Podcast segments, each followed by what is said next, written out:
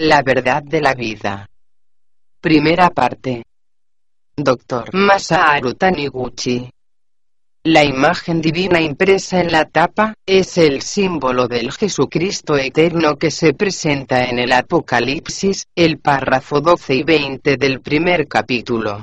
Entonces me volví para reconocer la voz que hablaba conmigo. Y vuelto vi siete candeleros de oro y en medio de los siete candeleros de oro vi a uno parecido al Hijo del Hombre o a Jesucristo, vestido de ropa talar, ceñido a los pechos con una faja de oro. Su cabeza y sus cabellos eran blancos como la lana blanca y como la nieve, sus ojos parecían llamas de fuego, sus pies semejantes a bronce fino, cuando está fundido en horno ardiente y su voz como el ruido de muchas aguas y tenía en su mano derecha siete estrellas y de su boca salía una espada de dos filos y su rostro era resplandeciente como el sol de mediodía. Y así que le vi, caí a sus pies como muerto. Mas, él puso su diestra sobre mí, diciendo no temas yo soy el primero, y el último principio y fin de todos y estoy vivo, aunque fui muerto. Y he aquí que vivo por los siglos de los siglos y tengo las llaves de la muerte y del infierno. Escribe, pues, las cosas que has visto, tanto las que son, como las que han de suceder después de estas. En cuanto al misterio de las siete estrellas que viste en mi mano derecha y los siete candeleros de oro, las siete estrellas son los siete ángeles, de las siete iglesias y los siete candeleros, son las siete iglesias. Apocalipsis de San Juan 1, 12, 20. Esta imagen manifestada dentro del escritor de la verdad de la vida y además las gentes del mundo quienes lean la verdad de la vida fue esculpida por el señor Niro Atori y es instalada sobre la torre de la iglesia principal. La fotografía en la tapa demuestra esta imagen. Prólogo. En el anverso de la tapa.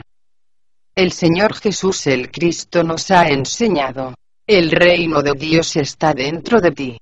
En verdad os digo, dentro de ti no significa más que la verdadera naturaleza del hombre, o sea el hombre verdadero. Ya que el hombre interior o la verdadera naturaleza del hombre no es más que el Dios hombre. El reino de Dios se encontrará solo dentro de uno mismo. Los que busquen el paraíso exterior, son soñadores, quien al final de cuentas, jamás encuentra el reino del cielo. Los que buscan el cielo en el mundo material, son solamente soñadores y jamás han logrado encontrar el cielo en esta tierra. El Señor Jesús el Cristo nos ha enseñado de nuevo. Mi reino no es de este mundo. El reino de este mundo no es más que una sombra o un reflejo, el reino de la eterna bendición se encuentra solamente dentro de uno mismo. Solamente después de haber llegado a la realización del cielo dentro de uno mismo. El reino de la eterna bendición, se realizará de nuevo exteriormente, como su reflejo y solamente cuando hayamos de darnos cuenta de la sabiduría de la gran vida interna, la vida de la salud infinita se realizará exteriormente como su reflejo. Índice. Nota inicial por el digitador. Prefacio. Declaración. Parte 1. Pasos hacia la realidad. Parte 2. La realidad. Capítulo 1. La verdad de la nada de la materia en la ciencia moderna. 2. Higiene espiritual de Seicho Ye. 3. La solución de todos los sufrimientos humanos mediante ejemplos. 4. Formación del destino en el mundo de la mente. 5. Algunos hechos verdaderos. 6. La regeneración por el amor y la verdad. 7. Nuestra superfisiología. Parte 3. Las sagradas sutras de Seicho no Ye. 1. Lluvia nectarina de la doctrina sagrada. 2. La canción del ángel. 3. La canción de la vida eterna. 4. Sutra para la curación espiritual. Fin. Nota inicial a modo de introducción. La verdad de la vida. ¿Cuál es la verdad de la vida? Para adentrarnos en la respuesta a esta suprema interrogante, hay que adentrarnos en el espíritu de las enseñanzas dadas por los años trigésimo en adelante y septuagésimo en adelante por Masaharu Taniguchi y Méndez respectivamente, pertenecientes a las llamadas dispensas abiertas. Respecto al Dr. Taniguchi, comencé compartiendo el libro de los jóvenes porque hay muchos ramas y ramas jóvenes que necesitan recordar lo que tienen dentro de sí mismo, para exteriorizar su misión personal. En esa línea, comparto ahora la verdad de la vida en el que el Dr. Taniguchi señala que el verdadero ser del hombre no es la materia, ni es un cuerpo efímero, hay un ser perfecto detrás de la materia, incorpóreo y real. El verdadero ser que representa a uno mismo y es la perfección de sí mismo, es la realidad, el giso. No importa cómo se le llame mónada, chispa divina, yo soy, am, etc. La realidad en sí es eterna, no se enferma, ni se envejece, ni se muere. Para darse cuenta de esta verdad hay que conocer el sendero. Este sendero es la verdad de la vida o Dios o el todo o el altísimo, etc. Por cuanto el hombre que realiza la realidad y puede sostenerla, puede elevarse por encima de la vejez, la enfermedad y la muerte. La vida no tiene principio, ni fin, ni muerte, ni destrucción. La vida está por encima de la medida del tiempo y de la edad. Aquellos que logren realizar los verdaderos aspectos del hombre interior, pueden elevarse por encima de la liga del karma y pueden demostrar la libertad completa de todas sus relaciones, es decir, de la vida misma. Como el hombre es el hijo de la luz, no podría experimentar ninguna falla, ni podría encontrar obstáculo alguno que no pueda solucionar. Dios es la substancia que es omnipresente y es el creador de todas las cosas. El poder que causa miserias, es nada más que una pesadilla. Si error son las cosas falsas que soñamos y que no tienen existencia real y engaño es ignorar el verdadero aspecto de los seres vivientes. Entonces los pecados y las enfermedades no son reales, por lo que no han sido creados por Dios a pesar de que se hayan revestido de realidad. El verdadero hombre es espíritu incorpóreo. Es la vida eterna y por consiguiente inmortal. Dios es la luz para el hombre y el hombre es la luz irradiada de Dios. Al igual que una unidad luminosa y su irradiación luminosa son en una unidad, así Dios y el hombre son inseparables. Dios es espíritu, amor, sabiduría y poder. Y por consiguiente el hombre es también espíritu, amor, sabiduría y poder la llama triple que mora en el corazón de cada ser. En el mundo de la realidad, Dios y el hombre son uno en su humanidad, Dios es la fuente de la luz y el hombre es la luz emanada de Dios. Esa es la verdad de la vida. Como dice el Maestro Jesús, soy el ángel Mica. El reino de Dios está dentro de ti. En verdad os digo, dentro de ti no significa más que la verdadera naturaleza del hombre, o sea, el hombre verdadero, un hombre interior, no es más que el Dios hombre. O este otro. Mi reino no es de este mundo.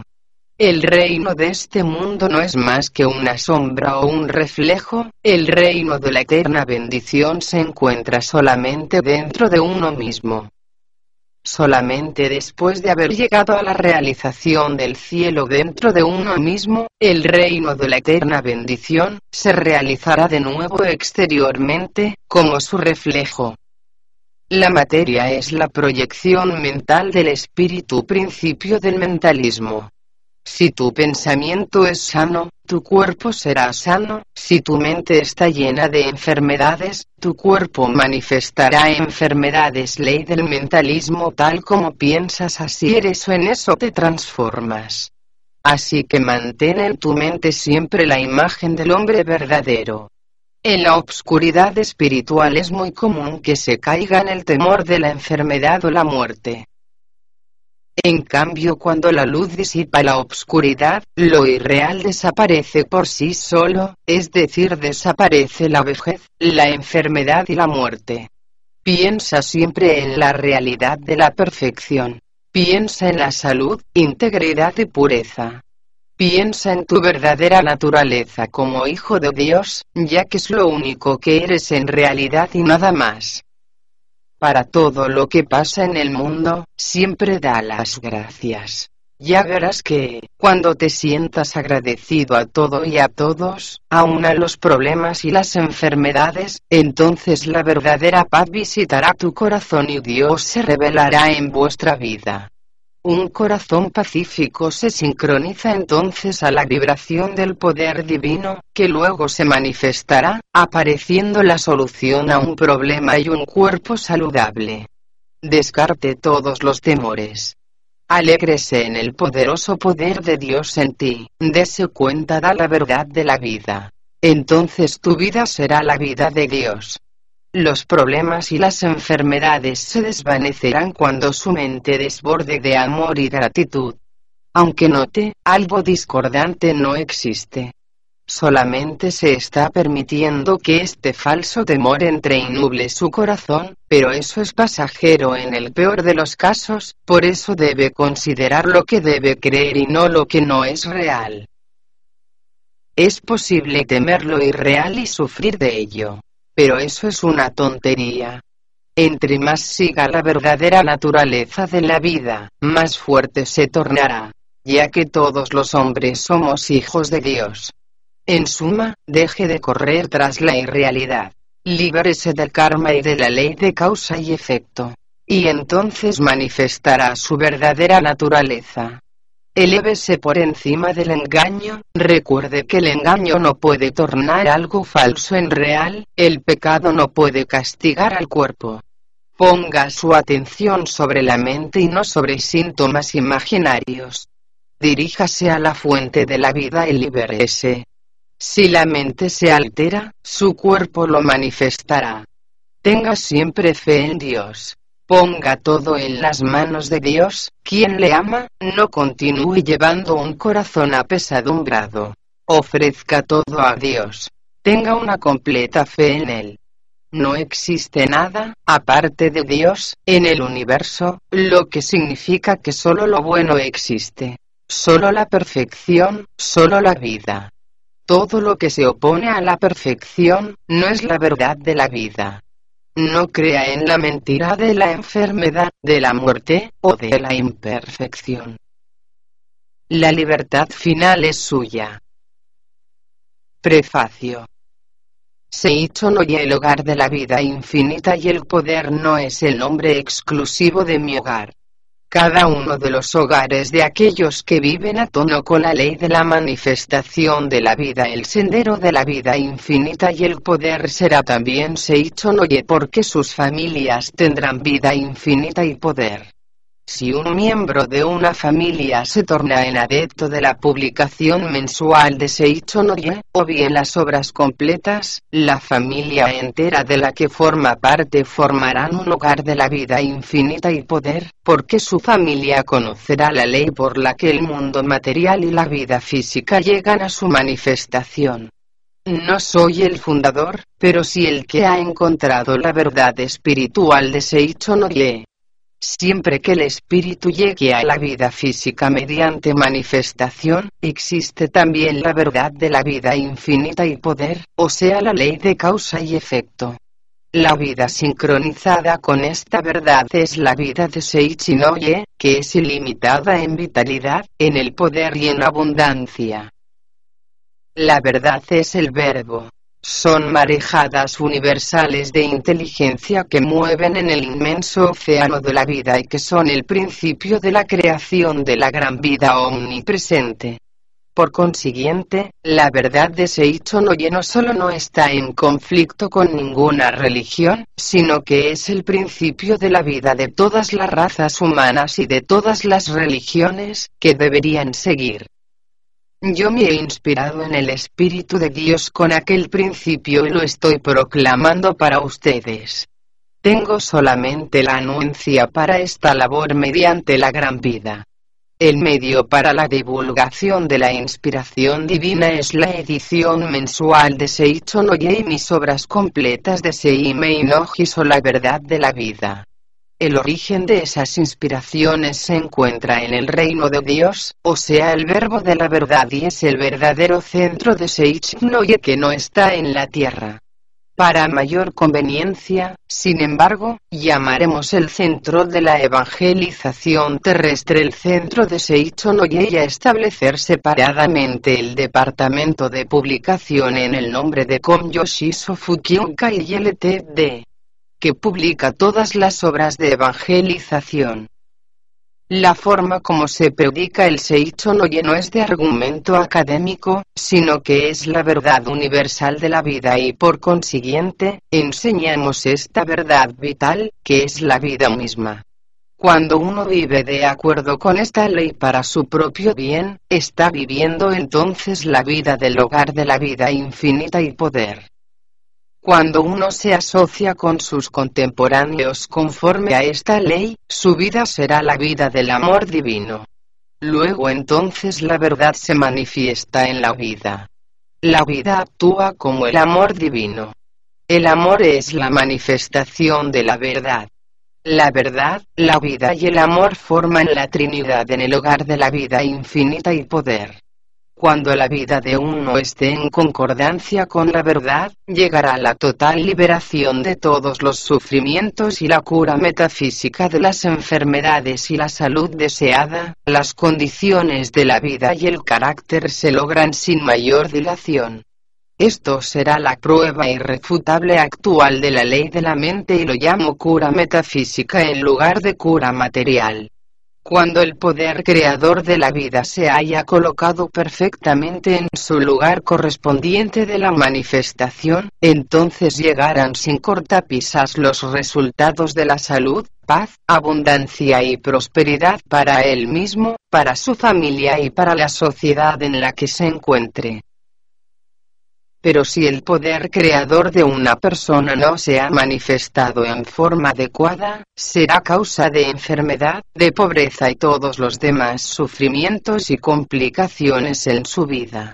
Lo que impide que la vida manifieste su poder creador es la quimera, es decir, de considerarse a sí mismo como carne, sin darse cuenta que es un Budaman, hijo de Dios, espíritu, o bien, principio de la vida que domina con poder infinito, ya que quimera es un pensamiento equivocado, actúa entonces como una vibración de mentalidad invertida e impide que la vida se manifieste en su poder creador, que son ondas vitales. Una vez que desaparezca la quimera, se destruirá en forma natural, lo que trae como consecuencia que las enfermedades se desvanezcan y que se imparta poder infinito y abundancia de acuerdo con sus necesidades, desapareciendo simultáneamente todos los sufrimientos de su vida. Algunos de los muchos mensajes del Espíritu Divino se revelan como sigue. Las enseñanzas espirituales que se encuentran sobre los siete candelabros de oro para alumbrar el sendero de la vida cada uno de vosotros debéis de reconciliaros con el universo entero. Y cuando os hayáis reconciliado, el universo entero se encontrará a vuestros pies. Una vez que el universo entero se encuentre a vuestros pies, nada en absoluto podrá heriros. En esta forma, si algo os hiere, o si las bacterias os atacara, o un espíritu maligno debéis reflexionar y reconciliar con todo lo que se encuentra en el universo, puesto que las enfermedades y heridas son las pruebas que vos no estáis en buenos términos con el universo entero. Es por esta causa que os he dicho que debéis estar en perfecta reconciliación con vuestros hermanos, cuando os ofrendéis ante el altar. Los demás grandes e importantes entre vuestros hermanos son vuestros padres. Aquellos que tienen agradecimiento para con Dios, pero no pueden estar agradecidos con sus padres, están en contra de la voluntad divina. Cuando digo que debéis estar reconciliado con el universo entero, quiero decir que debéis estar agradecido con el universo entero. La verdadera reconciliación no puede lograrse con tener paciencia, o soportar a vuestros hermanos, porque esto no es reconciliación desde el fondo de vuestro corazón. No estáis reconciliados hasta no estar agradecido. Si estáis agradecidos con Dios, pero no con todo el universo, no estáis reconciliados con el universo entero. Si no estáis reconciliados con el universo entero, vuestra mente rechaza las vibraciones divinas de salvación. Sed agradecido con vuestros padres. Sed agradecido con vuestra esposa, o marido. Sed agradecido con vuestros hijos. Sed agradecido con vuestros sirvientes. Sed agradecido con todos y con todo lo que se encuentre en el universo. Buscad con el corazón realmente agradecido y me encontraréis y mi verdadera salvación. Estoy en todo omnipresente.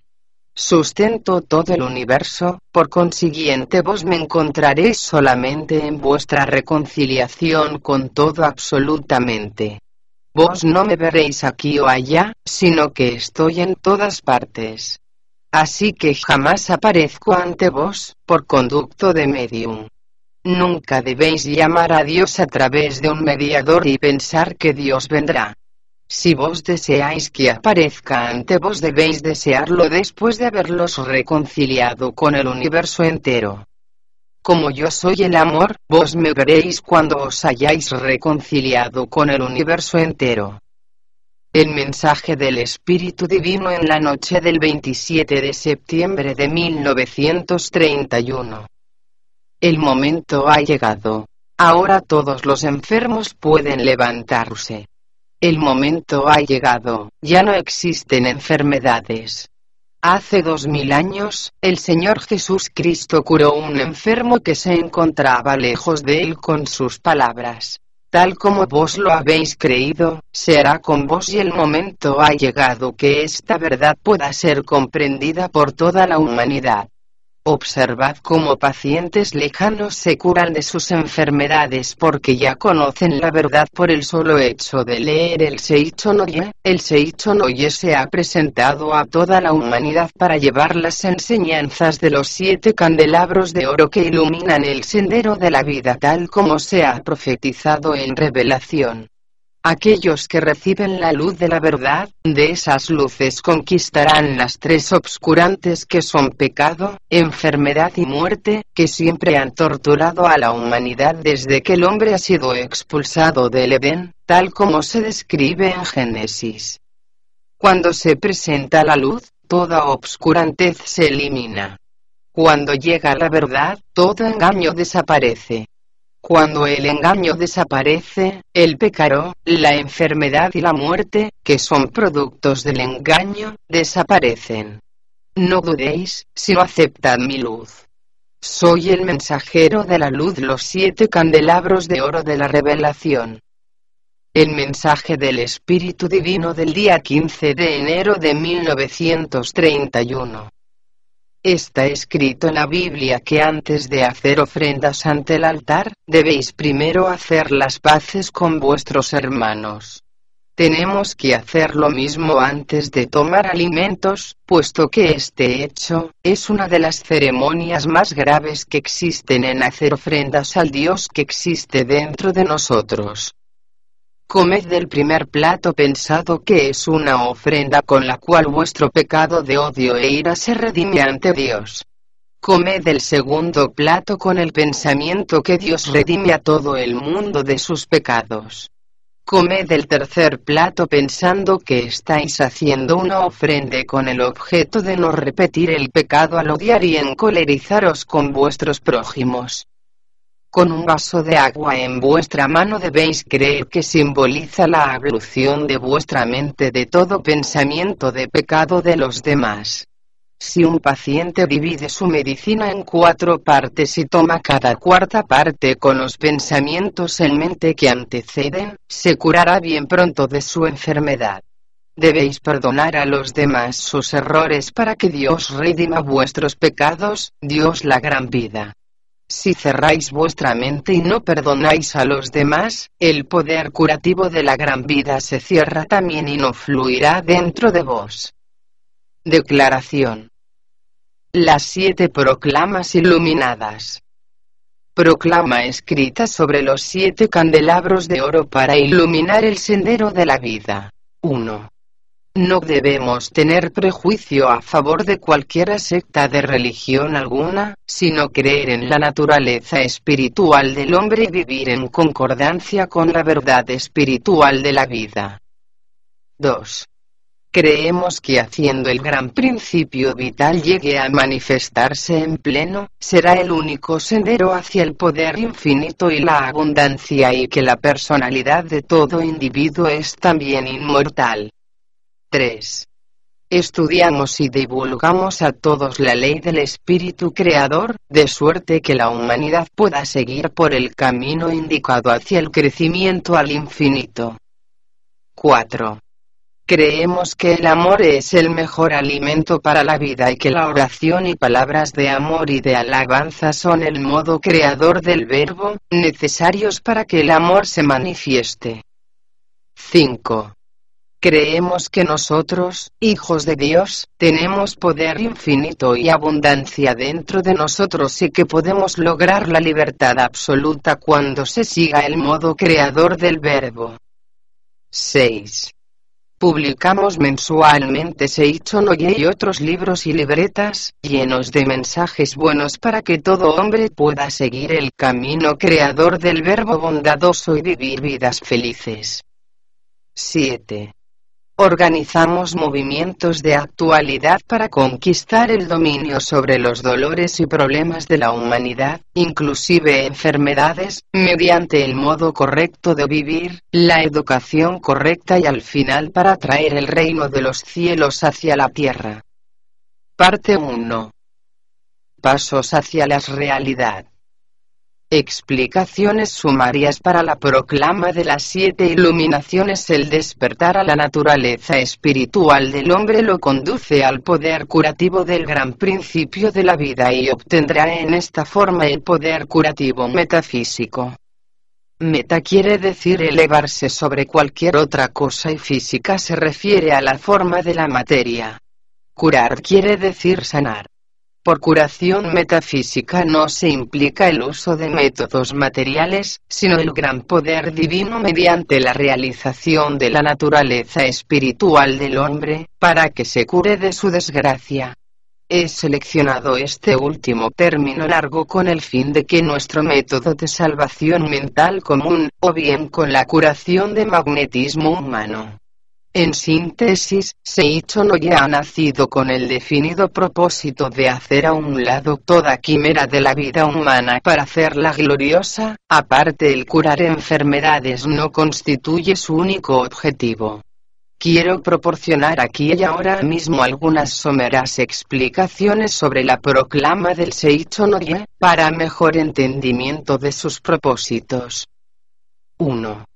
No debemos tener prejuicios a favor de cualquier secta de religión alguna, sino creer en la naturaleza espiritual del hombre y vivir en concordancia con la verdad espiritual de la vida tal como se explica en la proclama, artículo primero de Seicho Noye apunta hacia la glorificación de la vida de toda la humanidad al hacer ver su naturaleza espiritual, así como vivir en concordancia con la verdad espiritual de la vida y rotamos convencidos que este último debe divulgarse a mayor número de hombres que sean posibles.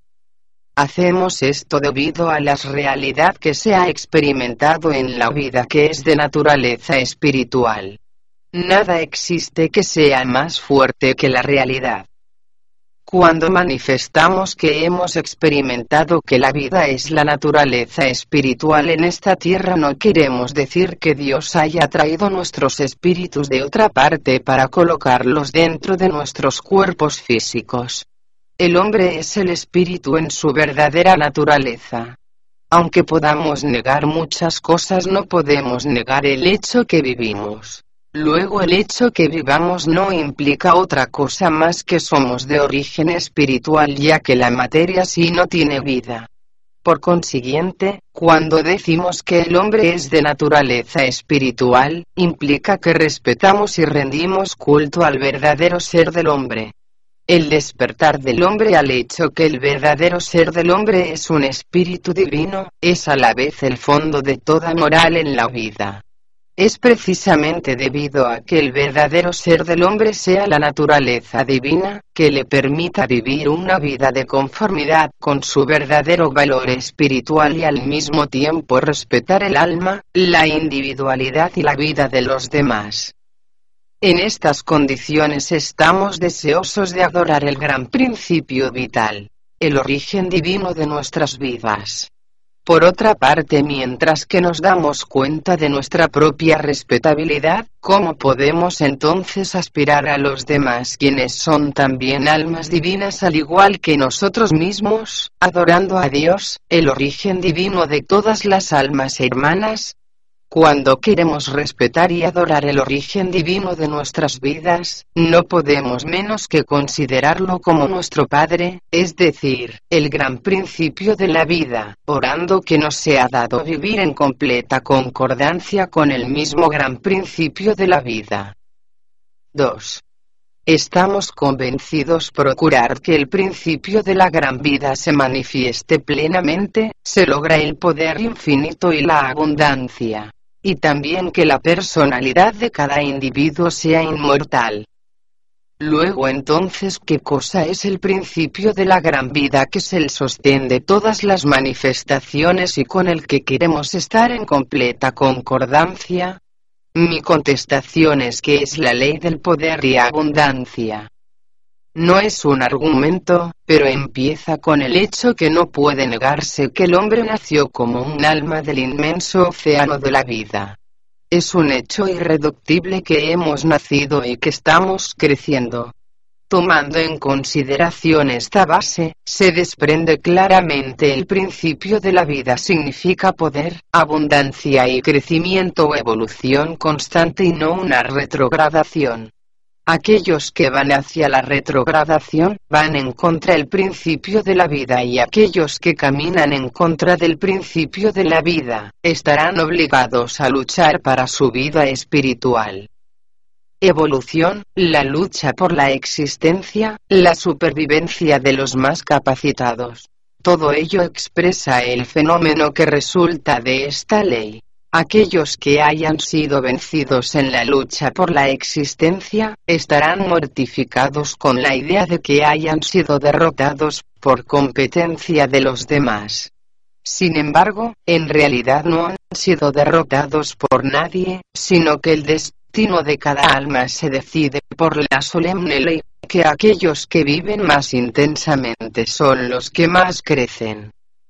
Aquellas almas que son derrotados por tener competidores, de seguro van en retrogradación, o en el mejor de los casos, lograría solamente mantener el status quo si es que no hay competidor. De todos modos, esas almas tendrán que competir y sufrirán penas y desgracias con el fin de que puedan seguir creciendo y estas cosas representan estímulos y material para la meditación que son indispensables para su evolución. Si es a través de esos estímulos y materia de meditación que se proporciona a nuestras almas la oportunidad para la meditación misma y purificación, que experimentamos varias cosas, obteniendo poder. Por esta razón en las palabras de la sabiduría se encuentra escrito que es un error pensar que el dolor que procede de la carne es una desgracia. El que sabe cuán necesario es el dolor para la evolución del alma, puede estar feliz cuando se presenta. Hemos dicho antes el hecho irrefutable de que el hombre ha surgido de un origen espiritual puesto que la materia no tiene vida observando a aquellos que luchan para la existencia, o se mueren jóvenes debido a diferentes dolores, esos materialistas para quienes no hay otra vida más que la carne, pensarán que la lucha para la existencia y el sufrimiento de enfermedades no existen para desarrollar la evolución de las almas, sino solo para la desgracia de la humanidad y demás seres vivientes y solamente para hacerlos infelices, que experimenten y que se destrocen a sí mismos. Pero si en cambio descartamos ese estrecho punto de vista material y hurgamos profundamente en la verdadera naturaleza del hombre intuitivo, podemos comprender que el hombre es inmortal independientemente de la muerte de la carne. Existen dos significados sobre el concepto de la inmortalidad del hombre. El hombre es un ramal que corre del inmenso océano de agua vital de Dios y está animado por él. Hablando más concretamente, nuestras corrientes de vida fluyen paralelas con la corriente divina del agua vital de Dios. Por consiguiente, cuando el hombre y su corriente divina se corta, las aguas vitales individuales se descargan en el inmenso océano de la vida universal, fluyendo para siempre en una corriente paralela. Este es uno de los modos para considerar nuestras vidas. Muchos devotos de diferentes religiones han adoptado este punto de vista precisamente y en lugar de admitir la inmortalidad de la personalidad individual del hombre después de la muerte de la carne, ellos han predicado solamente la inmortalidad de la personalidad individual, como habiendo retornado al gran mar divino del agua vital donde todas las corrientes vitales transcurren en confluencia. Seguramente esto significa un punto de vista muy profundo de rasgos metafísicos profundos y de carácter mayánico. Desde luego hay una verdad en este punto de vista. Pero en cambio, Seicho Norie enseña que estamos viviendo ahora mismo una vida divina, siendo animados por el agua de la vida de Dios ahora mismo antes de la muerte de la carne y que al despertar a esta verdad, podemos vivir vidas plenas parecidas a vidas divinas. Podemos tornar cada uno de nuestros días brillantes y abundantes desde los puntos de vista económico corporal, si la muerte del cuerpo extingue una personalidad que ha existido como individuo, al igual que las ondulaciones sobre el agua, son reemplazadas por nuevas sin dejar rastro del anterior, entonces ¿qué pasa a individuos que experimentan dolor en este mundo? Si nuestra personalidad se extingue en esa forma, el individuo en particular ha pasado experiencias particulares, ha sufrido dolores particulares y se ha desarrollado en forma particular, todo lo cual pertenece a él solo y muy especialmente el caso de individualidad debe observarse como una simple visión, un sueño engañoso. La intuición a priori concluye lo ilógico de tal pensamiento como la requisición más íntima de la vida individualizada con sus propias características peculiares, debe constituir una extraordinaria alegría que la inmortalidad humana después de la muerte se haya comprobado mediante la comunicación espiritual que últimamente ha merecido la confirmación científica. Los dos mensajes del otro mundo reproducidos en el volumen V de la presente serie, no son novelas o ficciones. Son comunicaciones espirituales que un artista francés y un dramaturgo danés ha recibido recientemente y se han reproducido como prueba de la continuidad de la personalidad del hombre después de la muerte de la carne. Por consiguiente, no quiero que los ridiculicen sino que las estudien con mucha atención desde el principio hasta el fin. Recuerde que las publicaciones de Seicho Norie no tienen un solo pasaje que no tuviera un sentido profundo. En estas condiciones nosotros, en el Seicho Norie, no estamos haciendo argumentos metafísicos sobre la inmortalidad de la personalidad individual que se ha comprobado por comunicaciones espirituales. y respectivamente de nuestros nacimientos y muertes. Los hombres son inmortales y se dirigen sobre el sendero de la evolución infinita y los dolores, las penas y enfermedades y la muerte de la carne llegan a cada vida en el momento que más convenga. Por consiguiente, si sufre dolor, pena, enfermedad, o que la vida salga de su cuerpo para descomponerse después, la personalidad individual jamás será torturada ni destruida, sino que seguirá evolucionando sobre el sendero del desarrollo infinito, cada quien en su modo peculiar y sin perder su carácter especial, o sea usted y yo en el mismo y propio camino. Con esta convicción podemos entonces aceptar agradecidos cualquier dolor o pena que nos llega, considerándolo como un paso adelante en nuestra evolución infinita y continua y en esta forma podemos vivir cada día con gratitud en nuestros corazones. 3. Estudiamos y divulgamos a todos la ley del Espíritu Creador de modo que la humanidad pueda seguir el sendero correcto del crecimiento infinito.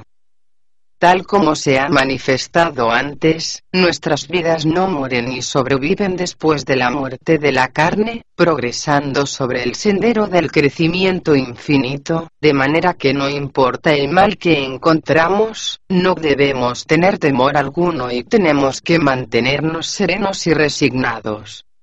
Sin embargo, no debemos fomentar el dolor a propósito. San Francisco decía, Satanás es el carcelero enviado por Dios. Muchas sectas de shintoísmo consideran sufrimientos y enfermedades como retrogradaciones de almas, o advertencias contra la depravación de las almas, dadas por Dios y agradecen los males necesarios. Los brahmanes creían que la penitencia era el único camino para alcanzar la luz espiritual e inventaron el ayuno, las abluciones de agua fría y varias otras formas de penitencia. Gautama fue primer discípulo del brahmanismo y pasó por seis años de penitencias, aunque después se dio cuenta que la penitencia no era siempre necesaria para alcanzar la luz espiritual, la libertad perfecta del alma si es que la mente se haya encaminado por el sendero correcto y desistió de sus penitencias alcanzando la luz espiritual después de bañarse en Nairangana y de tomar la taza de leche dulce que le fue presentada como limosna. Es verdad que el sufrimiento es necesario para el crecimiento de nuestras almas después de algún periodo de estancamiento, pero es en verdad lamentable que algunos cristianos muy piadosos quienes se dedican a propósito a grandes pruebas por el estilo que sufrió nuestro Señor que fue crucificado, pero en cambio difícilmente se le puede llamar discípulo de Cristo, porque no entienden el significado de la crucifixión de nuestro Señor Jesucristo que sufrió el dolor de la crucifixión en aras de nuestra redención y se llevó a cabo para no hacernos sufrir de igual manera. Nos tomarían muchos días de caminatas agotadoras para cubrir la distancia entre Tokio y Kobe como era hace 40 años, pero hoy en día, gracias al tren que nuestros antepasados inventaron después de arduos trabajos y esfuerzos, podemos efectuar la peregrinación en 10 horas de tren. En exactamente la misma forma, tomaría muchos y largos sufrimientos para que nuestras almas alcanzaran alguna evolución, pero la gran vida, el Padre, mandó a Jesucristo, su Hijo, para salvarnos de tanta penalidad y ahora nuestras almas pueden evolucionar sin tanto sufrimiento. Pasa exactamente lo mismo con el budismo. Si el Salvador de almas no nos hubiere sido enviado, muchas, pero muchísimas generaciones de ascetismo se requerirían antes de que nuestras almas pudieran crecer a tal grado de perfección para que no tuvieran necesidad de reencarnar en esta tierra nuevamente. Tal como significa la palabra metempsicosis, el alma tenía que transmigrar a través de varios estados de existencia, muchas veces en secuencia circular. Pero de acuerdo con el budismo, la vida grande, el Padre, habiendo enviado este mundo a su Hijo único el Bodhisattva Ozo quien, después de pasar a través de innumerables sufrimientos y prácticas ascéticas en lugar de nosotros mismos, se tornó en Amida Buda eterno y ahora podemos dejarlo todo para nuestra redención sin tener necesidad de muchas prácticas ascéticas. Así, tanto en cristianismo como en budismo, el Cristo y Amida son dos manifestaciones del mismo Redentor, Hijo de Dios, enviado por la gran vida, el Padre, para nuestra perfecta libertad de los sufrimientos de la existencia tomando en consideración que la gran vida, el Padre envió a Cristo y a Mida como nuestros redentores, no está conforme de vernos sufrir tanto en la vida. En el caso de que la evolución no fuera posible sin grandes sufrimientos de nuestras almas, Dios no tendrá otro recurso que hacernos sufrir enfermedades y penas, pero en el corazón tierno del Padre, Él debe querer que su Hijo man pensamiento crezca en su evolución con el mínimo de sufrimientos que sea posible para lograr su redención. Seicho Norie, ha llegado a la vida para iluminar el alma del hombre de acuerdo con el corazón del gran amor el Padre y los grandes redentores Cristo y Amida, y una vez despertado dándose cuenta que el hombre solo caminará el sendero apropiado para su crecimiento, no perdiéndose ya puede dedicar su alma al desarrollo infinito, haciendo su vida placentera, sin el dolor necesario que se refleja sobre él. Nosotros estudiamos el sendero correcto de crecimiento. Para decir verdad, cuando levanto mi pluma me llega la inspiración divina y muchas veces puedo escribir tales verdades de las que jamás había soñado para proyectarlas hacia ti con el fin de iluminar tu alma para que tengas el menor dolor y enfermedades posibles, para lo cual muchas almas hubiesen tenido que pasar por el proceso de descompensaciones psicoquímicas y retardatorias. En cuanto a la fase de la inspiración divina, la comprenderás conforme vayas leyendo este libro, pero para mayor conveniencia, citaré mi escrito impreso sobre cubierta interior del reverso de la edición No. 3 del Seicho Noye. El movimiento de Seicho Noye y yo tengo una firme convicción sobre la bondad de las enseñanzas de Seicho Noye. Las cartas de muchos lectores alabándolos son una prueba dada por terceras personas que mi confianza no es presunción. Algunos escritores me han proclamado como el fundador de las enseñanzas espirituales nuestras, pero no soy el fundador, solamente me he dado cuenta de las enseñanzas de Seicho Noye. En verdad soy solamente un caminante que busca la luz, al igual que cualquiera de ustedes que quieren escuchar las enseñanzas espirituales para poder seguir el sendero de la vida que la luz de la verdad nos tiene preparado aunque tendré que sufrir dolores terrenales porque mi vida no está aún en perfecta concordancia con la verdad hacia la que nos lleve las enseñanzas espirituales de este libro y una vez que estoy sentado en mi escritorio, ya no soy el mismo yo. El Espíritu Santo me acapara y me inspira. Las palabras fuertes para mi carácter débil, fluyen de mi pluma. Estaba sorprendido de mis propias palabras vertidas en el santo canto sagrado de Seicho Noye que aparecieron en el número 2. 2. Cuando me encontraba en Kameoka estaba un día concentrando mi mente para redactar nuestras enseñanzas. El señor Kato, quien había tenido la facultad de la clarividencia, estaba sentado a mi lado y posteriormente, me contó que vio un hombre espiritual muy distinto a mí, escribiendo en mi escritorio. No sé cuántos darían crédito a estas palabras, pero si es que existe un fundador de las enseñanzas espirituales del Seicho Norie, este no puede ser este yo terreno. El origen de cualquier cosa tiene un fondo religioso, una enseñanza o un arte llega del mundo espiritual y por consiguiente se considera razonablemente como enviado por Dios, parecido a Dios, o inspiración. Los hombres son como todos los receptores de radio que sienten las ondas de pensamiento radiadas por gente de ambos mundos, el espiritual y el terrestre.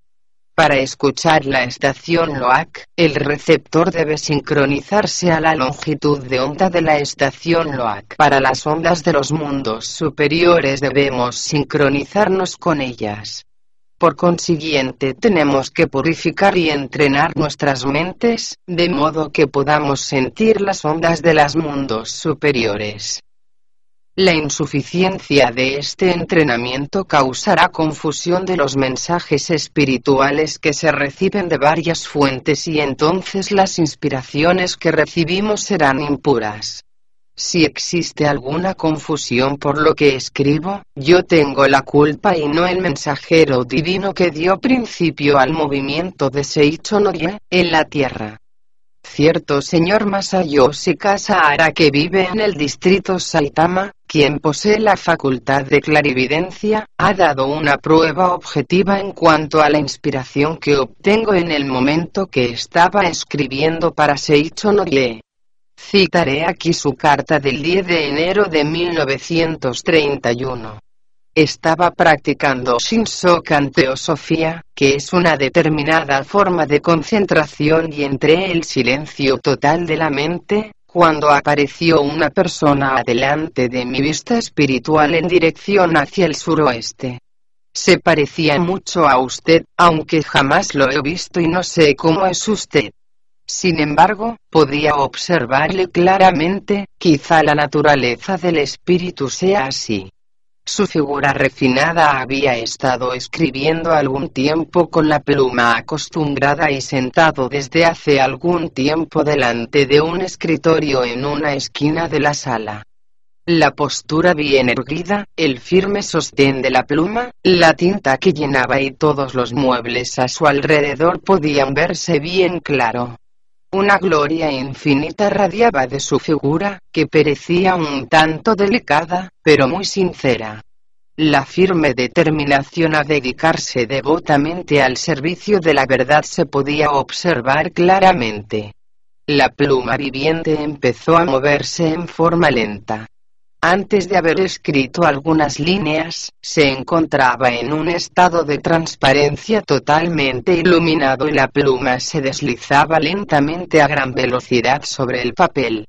Caminaba y se deslizaba, estaba observando su velocidad con gran sorpresa cuando me di cuenta que su figura había cambiado totalmente.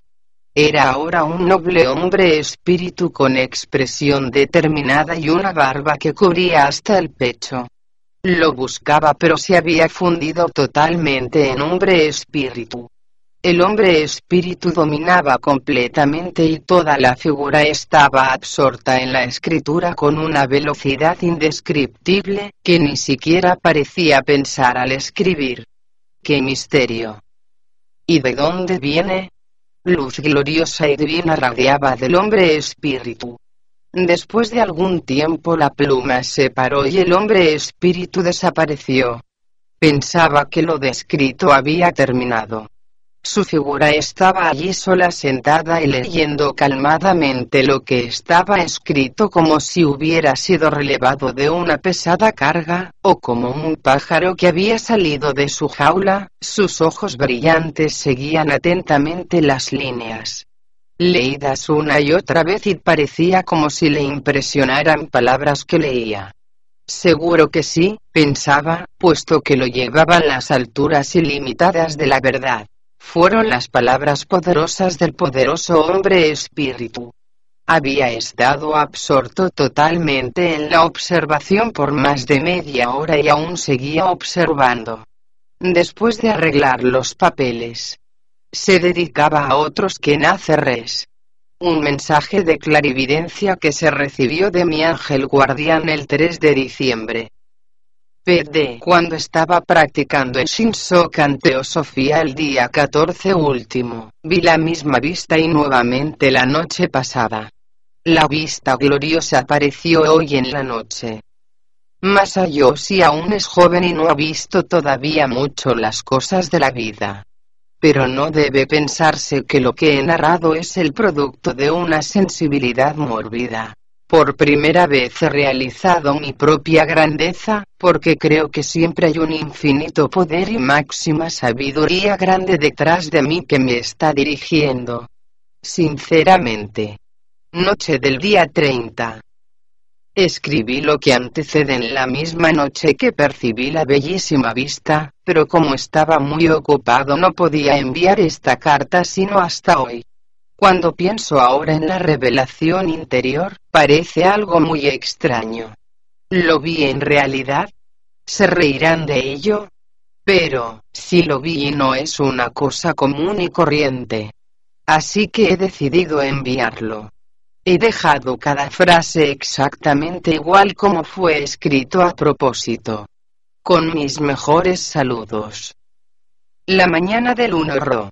De enero. 4. Creemos que el amor es el mejor alimento para la vida y que la oración y las palabras de amor y alabanza son el camino creativo del verbo divino, necesarios para que el amor se manifieste.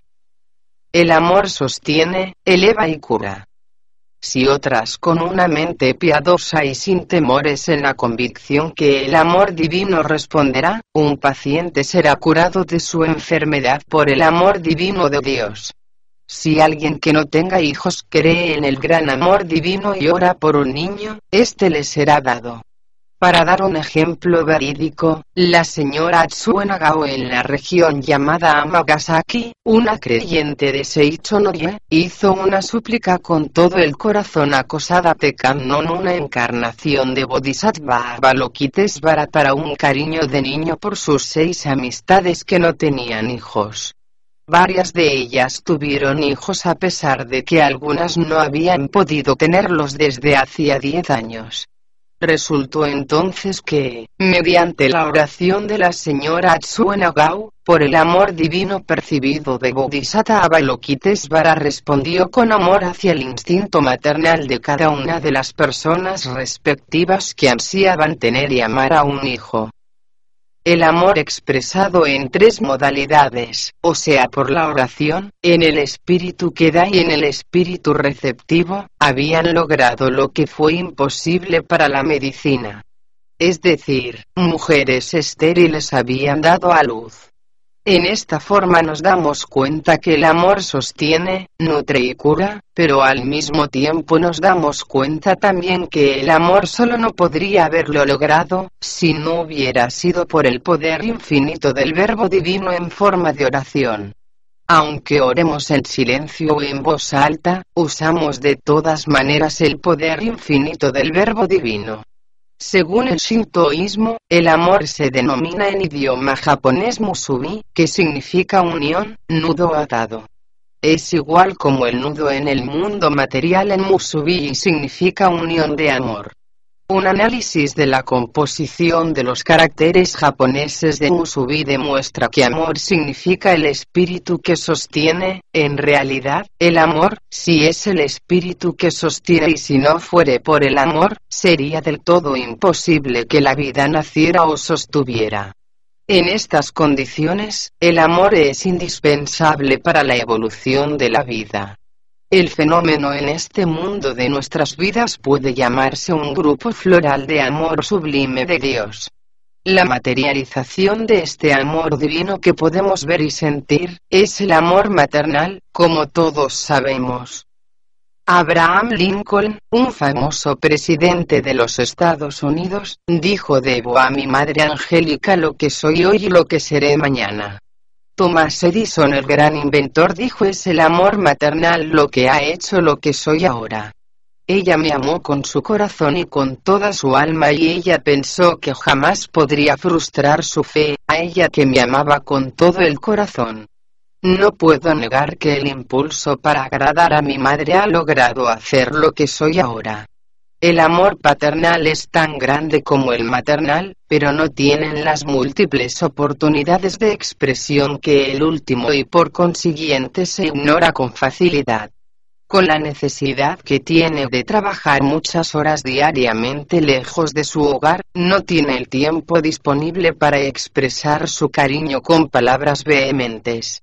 Él piensa en sus hijos, él ama a toda su familia, pero tiene poca oportunidad de expresar con palabras y tiene que sufrir dolores y luchas para ganarse la vida y aportar la felicidad a su familia. En estas condiciones, está llevando un gran peso sobre sus hombros al igual que Daikoku, la deidad de la mitología japonesa de la abundancia se acostumbra al grado de que el peso que lleva encima no puede sacudírselo ni aun estando en su hogar y se pone irritable por su cansancio, disgustándose por nimiedades, aunque estas explosiones no son de corazón, ya que su cariño no va acompañado por palabras altisonantes, no demuestra su amor, la fuerza vital y por consiguiente se le considera muchas veces como un padre sin afecto, un marido sin amor si el padre vive en cambio la vida de Seicho Noya y que a la vez conoce el poder vital de verbo, él estará siempre en condiciones de sonreír y hablar palabras de amor, a pesar de que llevará un gran peso encima, al igual que el Daikoku. Si el padre que lleva un gran peso sobre sus hombros es optimista, entonces cuán optimistas estarían los demás miembros de su familia. Reinarán entonces la paz y la armonía en la familia. Y sería muy posible que aún el cielo apareciese en la tierra. Un pasaje en la sabiduría del Seicho Noye dice si tienes que culpar a otra persona de algo, no la culpes, sino que debes buscar el lado bueno y alabarla por ello. No importa cuánto puedas querer a alguien, si solo lo estás castigando con tu fuerte amor y te olvidas de alabarlo, te será muy difícil dirigirlo al bien. Palabras de alabanza y de amabilidad tienen una gran fuerza para el bien. Hace tiempo que pasó una historia que es buen ejemplo. Había un niño que adolecía de cleptomanía. Todos los métodos de curación habían fallado en curarlo y se decidió enviarlo a un reformatorio. Un poco antes de abandonar el mismo, una inspiración maravillosa se reveló a la madre. Si ella le decía constantemente que no debía robar, entonces la idea del robo iba impregnándose con más fuerza cada vez en su mente y seguramente no lo curaría. Así que dejó de reprenderlo y cierto día dejó caer a propósito la cantidad de 26 yens en el camino por donde tenía que pasar su hijo. Era una cantidad grande, considerando su situación económica. El muchacho lo recogió. Pero como era una cantidad muy grande para él, no lo podía gastar y lo entregó a la policía. Lo alabaron allí y al igual en la escuela. En estas condiciones el muchacho conoció por primera vez el derecho de hacer el bien y dejó de robar definitivamente. En esta historia nos damos cuenta sobre el trabajo hecho por la madre quien tomó el riesgo de perder el dinero precioso para ella, así como lo que significa el bien que la madre pudo encontrar en su muchacho o sea, la naturaleza divina mora en la mente de toda persona y si nosotros alabamos a los demás indicando sus lados buenos, esta naturaleza divina se despertará mediante el poder de la palabra le empezará a brillar en todo su resplandor. Voy a relatar algo que me fue referido por el señor Kaichiro Nezu, un miembro de la Cámara de los Pares. En su juventud frecuentaba casas de citas y muy poco se encontraba en casa. Nada podía lograrse con él. Sin embargo, su padre era sabio y empujaba diariamente una carreta pesadamente cargada, entregando pedidos, lo que debía haber hecho su hijo, pero jamás se quejaba de su suerte. Cierto día miraba cómo su papá empujaba la carreta por la calle y entonces se dio cuenta por primera vez cuán grande era el amor paterno para con él. Regresando a la casa de citas, se encontró una carta de su padre, que más o menos decía creo en ti, hijo mío. Siendo un hombre de gran corazón, tengo la seguridad de que serás un hombre en quien puede tenerse confianza en el porvenir.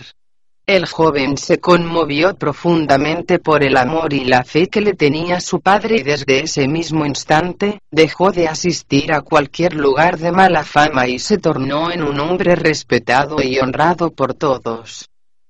Tanto la madre del cleptómano y el padre del señor Nezu no querían a sus hijos solamente en el momento que les prodigaba las palabras de cariño que les curó de sus malas costumbres. Los querían desde su nacimiento, pero su fuerza vital no podría desarrollarse completamente hasta que se demostró a través de palabras de halago y de fe. Por consiguiente en el artículo 4 de las enseñanzas espirituales de Seicho Noye, se manifiesta que el alimento de la vida es el amor, pero sin embargo hasta que este amor se haya expresado de viva voz, halagando cuando sea preciso, no puede desplegarse en total fuerza vital. 5. Estamos convencidos que nosotros, como hijos de Dios, tenemos el poder infinito y la abundancia dentro de nosotros mismos y que podemos lograr la libertad absoluta al seguir el camino creador del Verbo.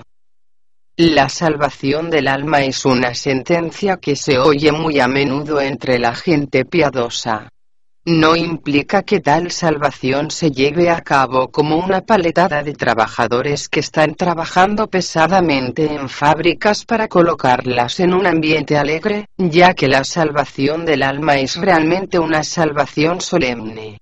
Implica que el alma logre la perfecta libertad al igual que Dios, o Buda una libertad perfecta para poder materializar cualquier cosa que desea que persista, dando una demostración total de la individualidad de su alma, o sea el carácter peculiar de cada uno.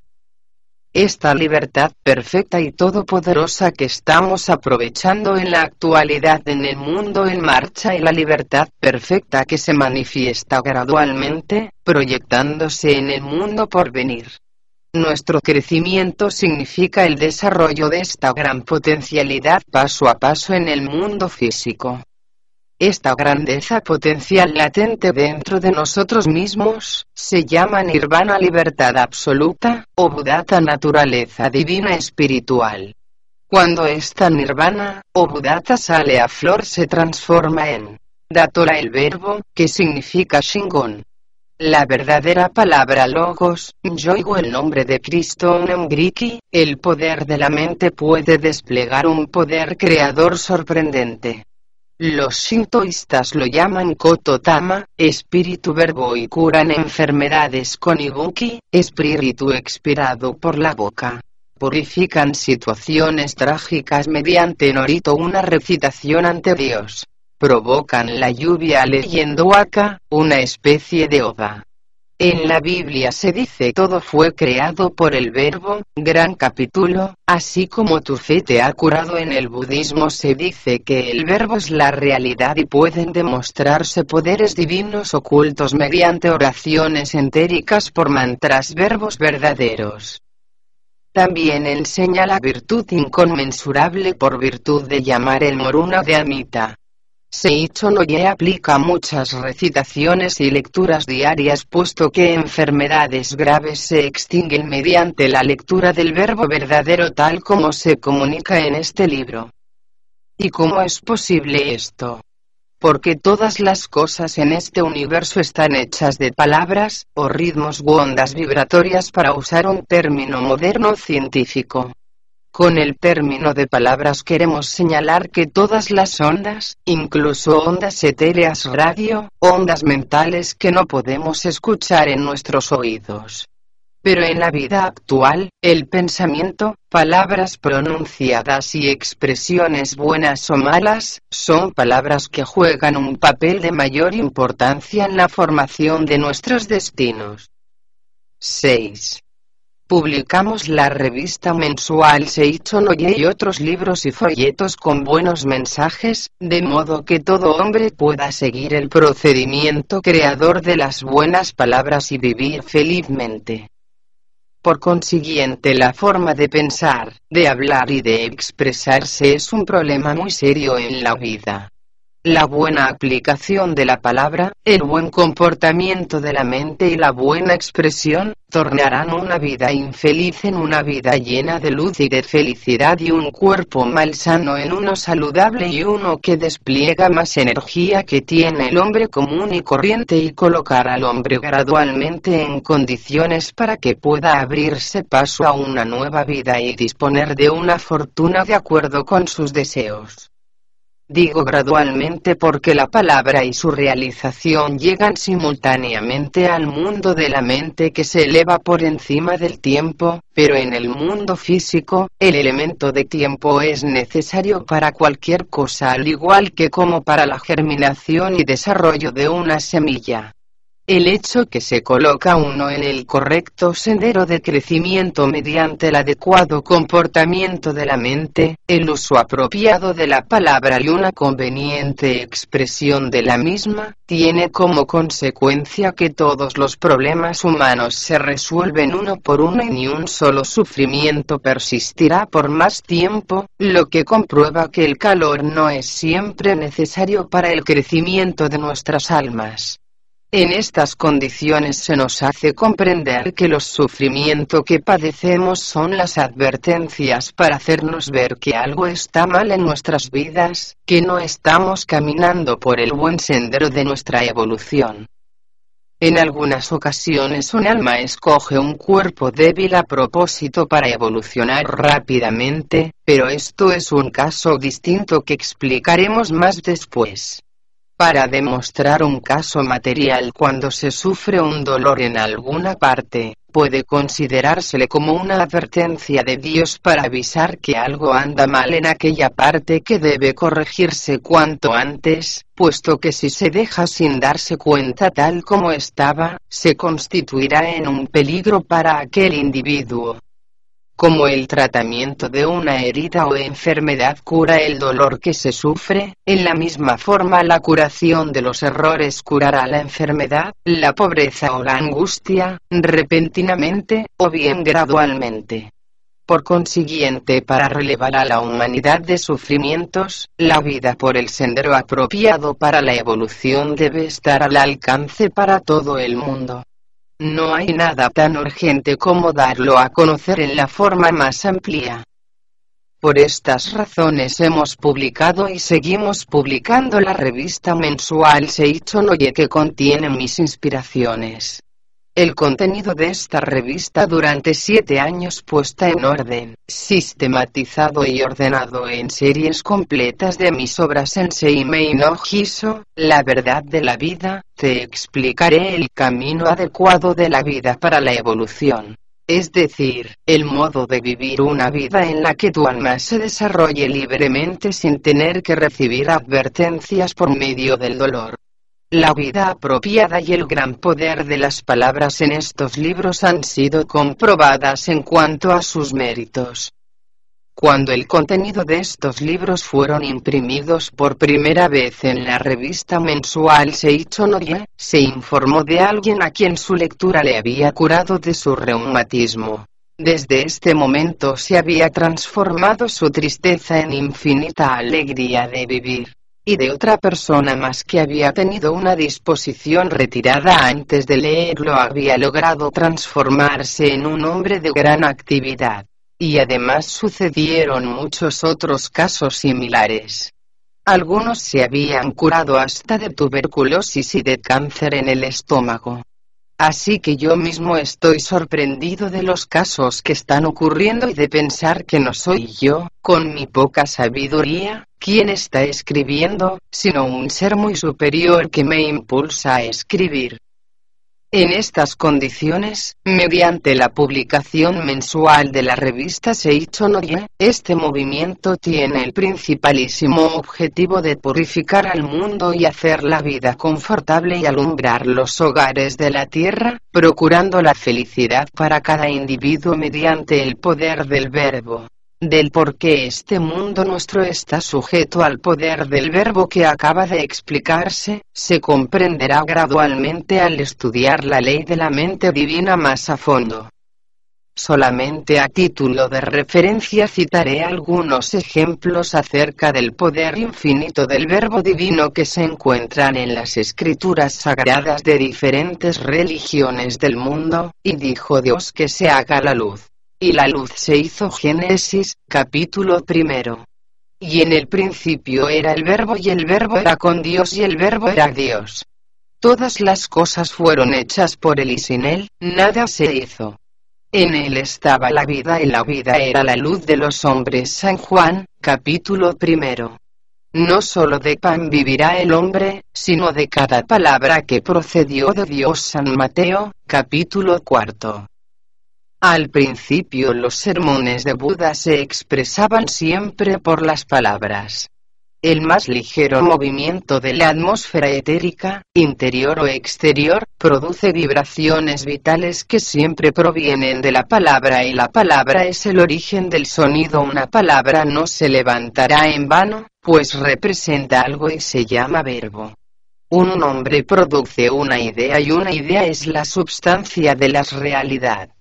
Una palabra siempre representa la realidad y la realidad siempre va acompañada de palabras, pues una llama a la otra sobre la realidad de una palabra. El dios que apareció en Tadaga, se llamaba Amenomina Kamuchin. Mikoto Kojiki, la antigua escritura japonesa. Aparecen ser llamados que son palabras que tienen el mismo origen. Y la palabra se hizo carne y vivió entre nosotros. San Juan, capítulo segundo. En esta forma las escrituras sagradas de todas las religiones del mundo predican en la misma forma que la palabra tiene vida. Da nacimiento al cuerpo y mora entre nosotros y se hizo carne. Por estas mismas razones, en el antiguo Japón, la gente se llamaba mutuamente con la palabra Mikoto Mies en logístico y Koto indica palabra, con el fin de que se respeten mutuamente como seres divinos. En esta forma, proponemos que deberíamos seguir la costumbre del antiguo Japón.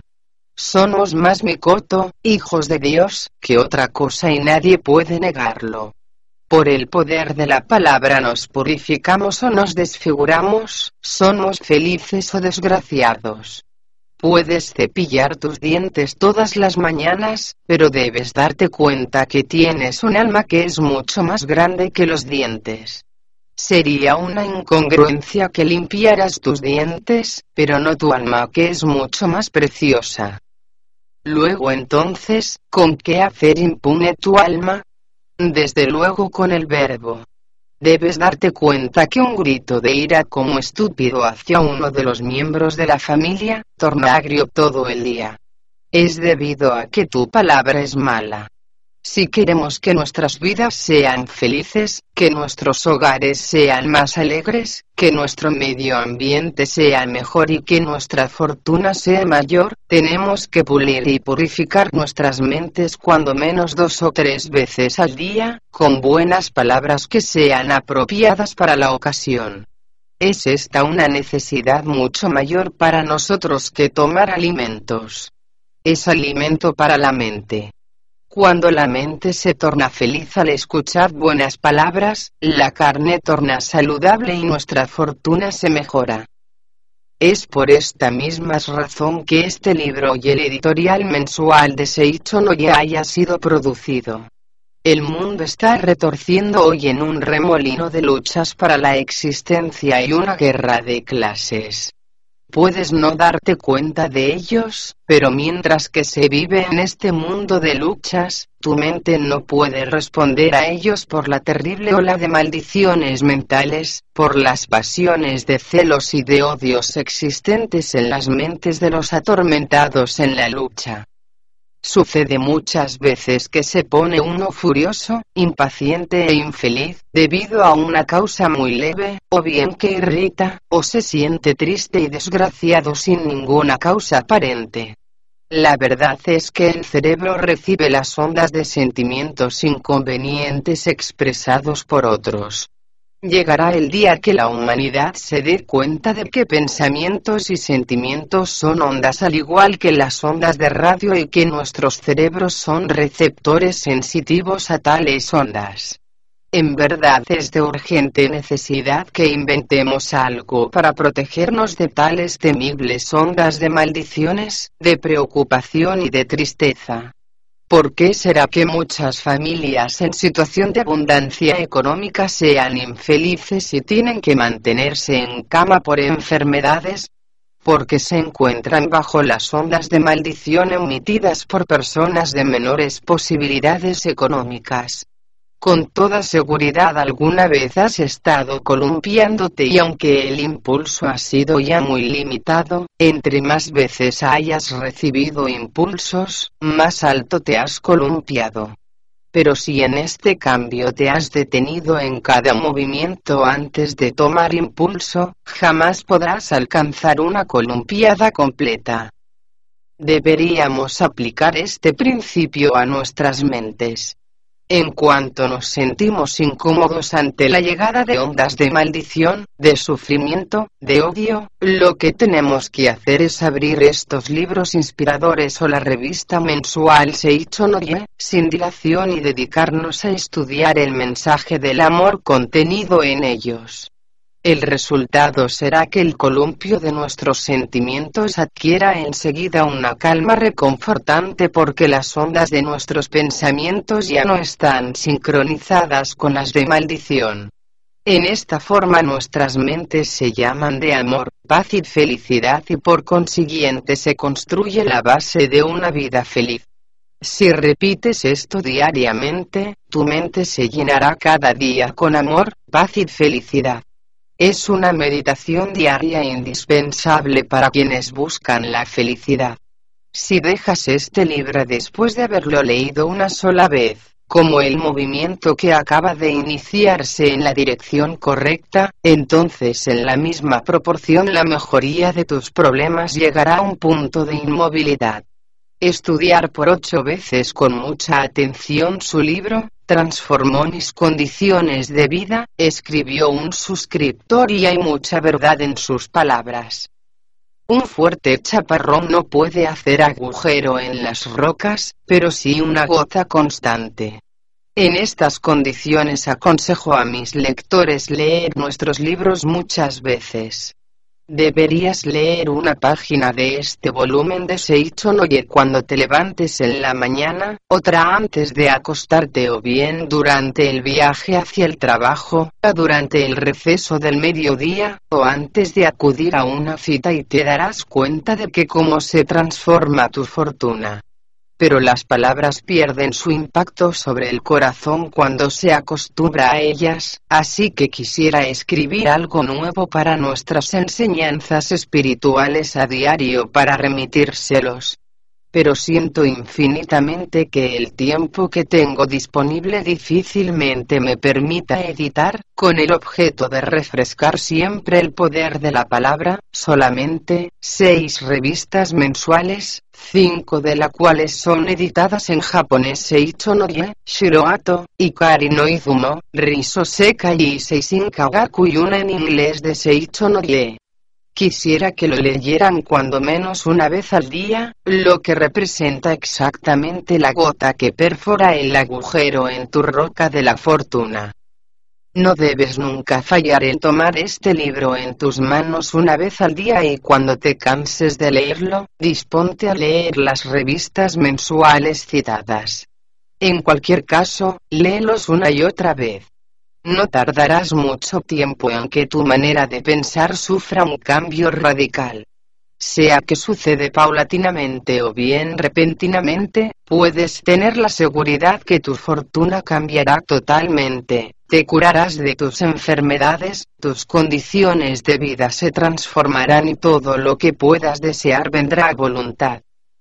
Voy a concluir esta sección, pero antes tengo un asunto que deseo transmitir.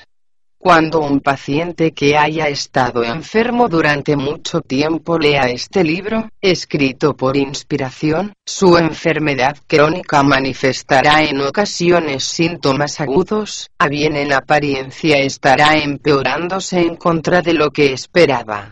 Se debe a que la falsa creencia arraigada en la mente del paciente manifiesta solamente el fenómeno de la rebeldía al recibir el impacto de la verdad. La falsa creencia se neutraliza totalmente después de algún tiempo mediante el poder de la verdad que se impone, cambiando su mentalidad y conceptos y entonces su cuerpo recobrará la salud a paso firme. No tengas miedo, ni dejes que te preocupe esta reacción psicoquímica del cuerpo físico, sino que debes convencerte que significa el anuncio preliminar de tu restablecimiento. Y no dejes de seguir estudiando nuestras escrituras de Seicho no o de no poder leerlo personalmente, procura que te lo lea en alta voz algún familiar, o una enfermera. En esta forma lograrás subyugar completamente tu enfermedad y sucede muy a menudo que cuando otra persona lee estas escrituras en alta voz, el paciente que está escuchando la lectura encuentra la paz en su mente y se duerme profundamente. En este caso, no dejes, sino debes seguir leyéndose y su aproximadamente una hora después de que el paciente se haya dormido, ya que existe una fracción de la mente que no se duerme aunque el individuo está dormido, es la parte que se encarga de la respiración, de la circulación sanguínea y de otras funciones fisiológicas y esta parte escuchará la verdad con efectos aún más grandes que cuando está despierto. Ahora se hace la pregunta que si tiene sentido leer para un niño que no entiende nuestro lenguaje. Decididamente que sí.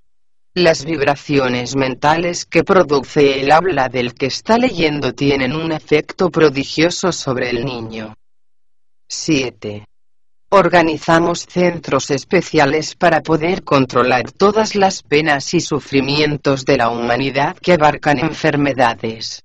Mediante la correcta apreciación de la vida, la más conveniente manera de vivir, la educación más adecuada y por ende para traer el reino del cielo a la tierra puesto que no empleamos argumentos académicos para vender libros y revistas, no solo tenemos que mejorar nuestro modo de vivir, sino que también tenemos que hacer todo lo que esté en nuestro poder hacia la realización de los medios concretos para la salvación de la sociedad.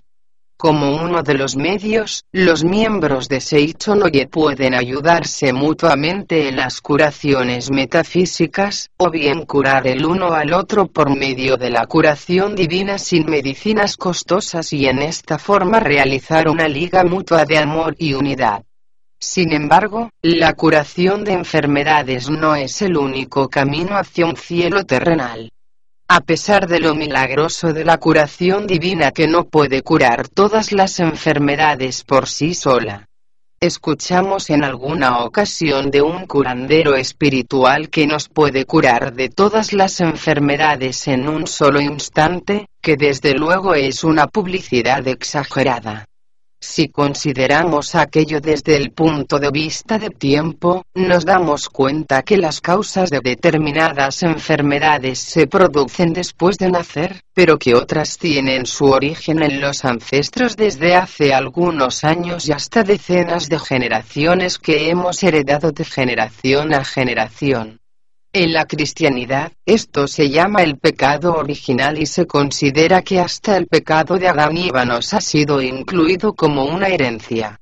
En el budismo se llama karma y se nos enseña que una vez que se haya establecido el karma, está a dar vueltas y vueltas como una rueda de la vida en una forma interminable.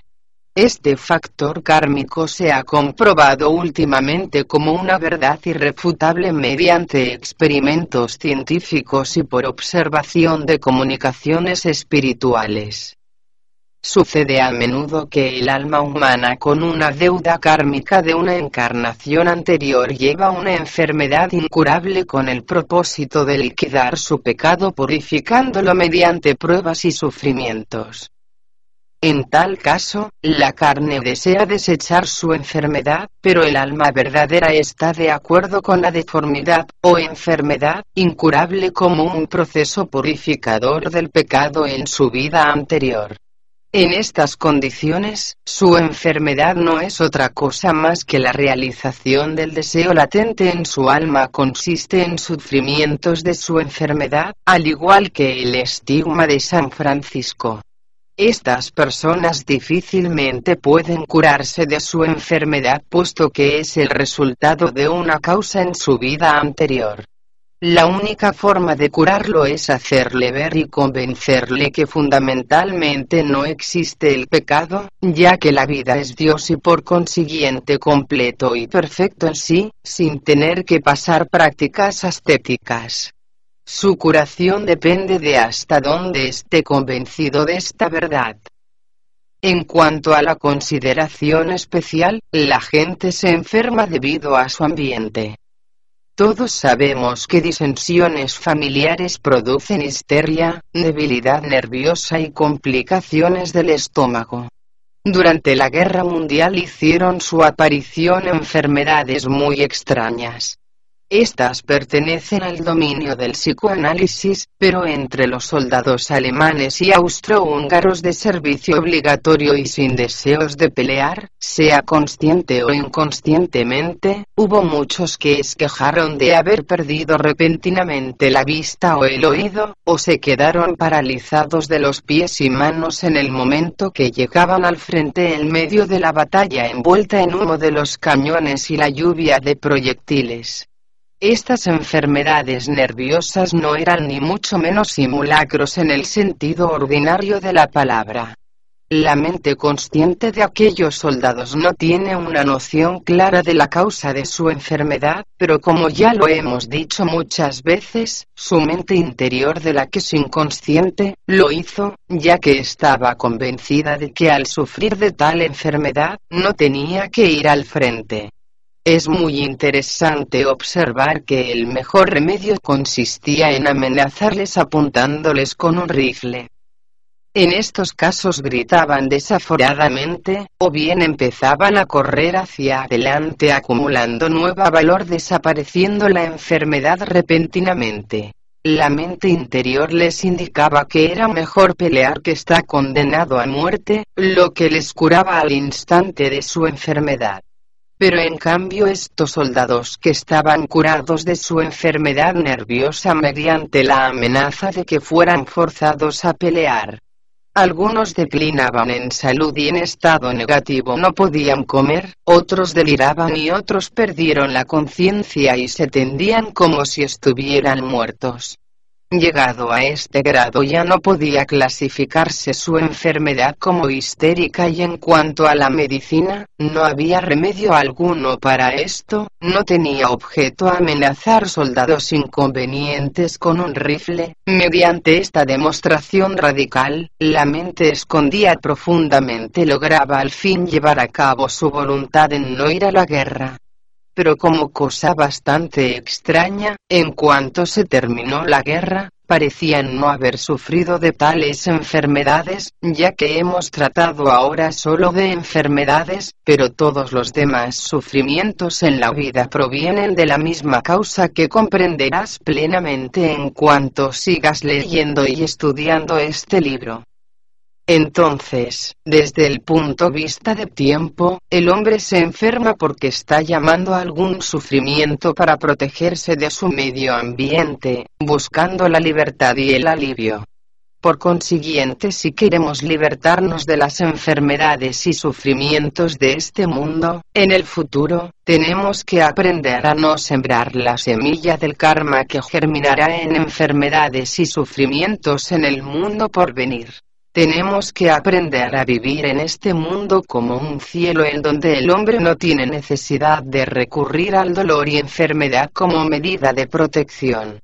Tenemos que hacer notar que si el ambiente es el reflejo de la mente, también la mente es el reflejo del ambiente.